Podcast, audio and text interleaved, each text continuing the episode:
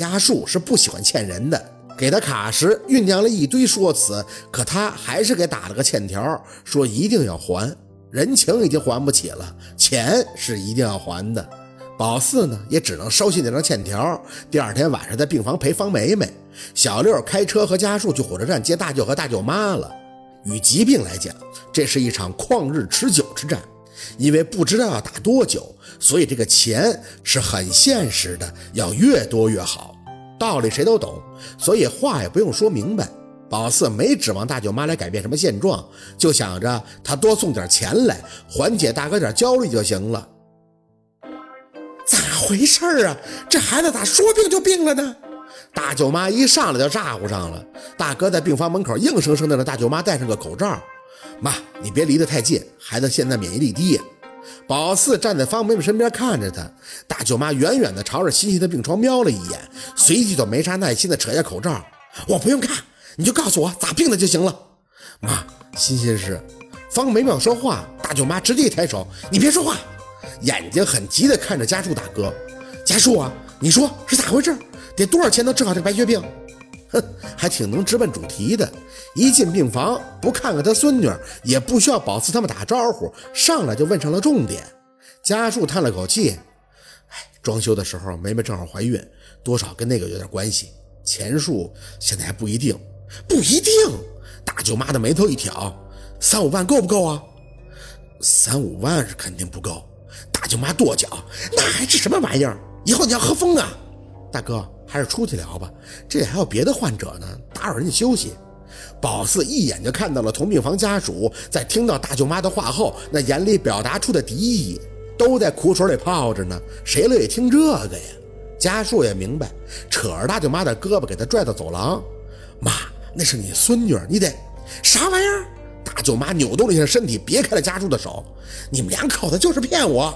我说了，女儿不能要，那就是讨债的，你知道不？白血病啊，我农村人我不懂啊。你问你爸，你看你爸同意给治疗不？宝四跟在方梅梅的身后出来，关严病房的门后，就看着大舅蹲在了墙根手指上夹着个烟卷，吧嗒吧嗒的抽着。家属皱眉，爸，这是医院，不能在这抽烟。大舅掀起眼皮子看看他，嘴里还在裹着，半晌才蔫不登的吐出一句：“别一路了，火车上人多，没法抽，我过过瘾。”哎，那谁谁家属啊，不可以抽烟啊！有护士看到了，大老远的开始喊。大舅闻言就转头看了看他，把烟头往地下一扔，外带着吐着口痰：“城里啥都管，是不是闲的？”老大。大舅妈急了：“你个窝囊样儿！你一个护士给你拿住了，我就问你，这病你同不同意给治？就给那小丫头片子，你拿主意呗。”大舅蹲在那里看不出啥意见，治不治我看都行。爸呀，家树看他这样不是一般的上火，主要是丢人呀。那谈老碍眼了，那是你亲孙女啊，是我女儿啊，女儿就是赔钱货。大舅妹在旁边皱着眉说着，看了宝四眼以后压了压声：“ 反正我不同意治，咱们钱是大风刮来的，这两年可算有点好日子过了，这一病全都搭进去了。”说着，他上前一步扯住家叔的手：“家叔，你听妈的话，这孩子不要，你还能再要一胎，不就是因为装修啥的吗？正好你再要一个，房子也就正常了，啥都正常了。咱们得要个儿子，姑娘就是搭钱的，屁用都不顶。”这还没咋样呢，先祸害上了。听妈的啊！家树脸僵得厉害。妈，该说的我在电话里都说清楚了。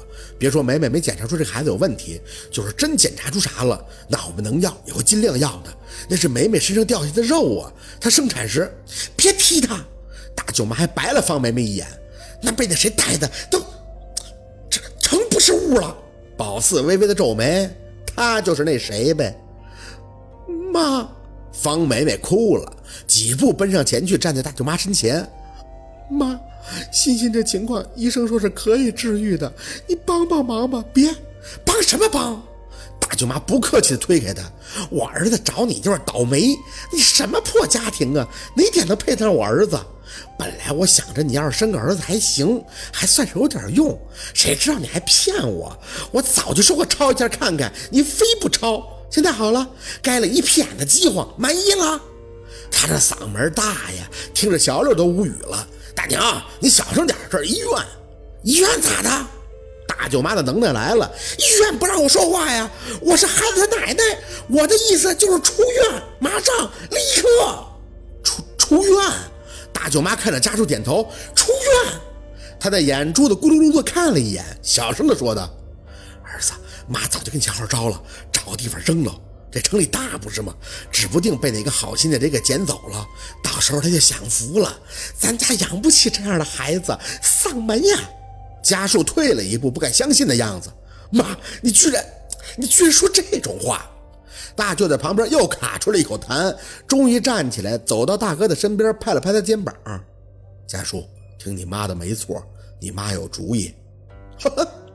大舅转脸看向宝四，你笑啥？宝四倚着墙看戏似的看着大舅。大舅啊，是应该听你们的，把孩子扔了，这样呢，孩子就能走你的老路了。一被收养，亲爹妈是谁都不知道。大舅的脸色忽变，被宝四戳到了痛处，蔫儿巴的就不吱声了。大舅妈咬牙看向宝四，薛宝四，你……宝四扬了扬头，我怎么的？我只是实话实说。你实话实说？大舅妈看着宝四点头。你不是先生吗？你不是继承你姥姥的堂口了吗？你咋没看出来你嫂子肚子里生下就有病啊？你不是跟你大哥好吗？那你这是没有能耐呀，还是看出来啥没说呀？他这话是真扎宝四心里了。宝四绷着脸看着大舅妈，直到给他看的退了一步，心里是压抑着的。要不是听到孩子后来哭了，他能不说吗？总不能因为这孩子先笑了，就跟人家说要打了吧？这他妈都什么事儿啊？竟是里外不是人的。不，宝四提醒过我。方梅梅像是从大舅妈这话里想到了什么，她说过让我仔细检查的，这事儿跟宝四一点关系都没有。欣欣的病只是怪我，怪我没有照顾好她。但是这个病是可以治的病，我绝不允许谁让我的女儿离开我。大舅妈一遇到方梅梅，脸色就开始难看。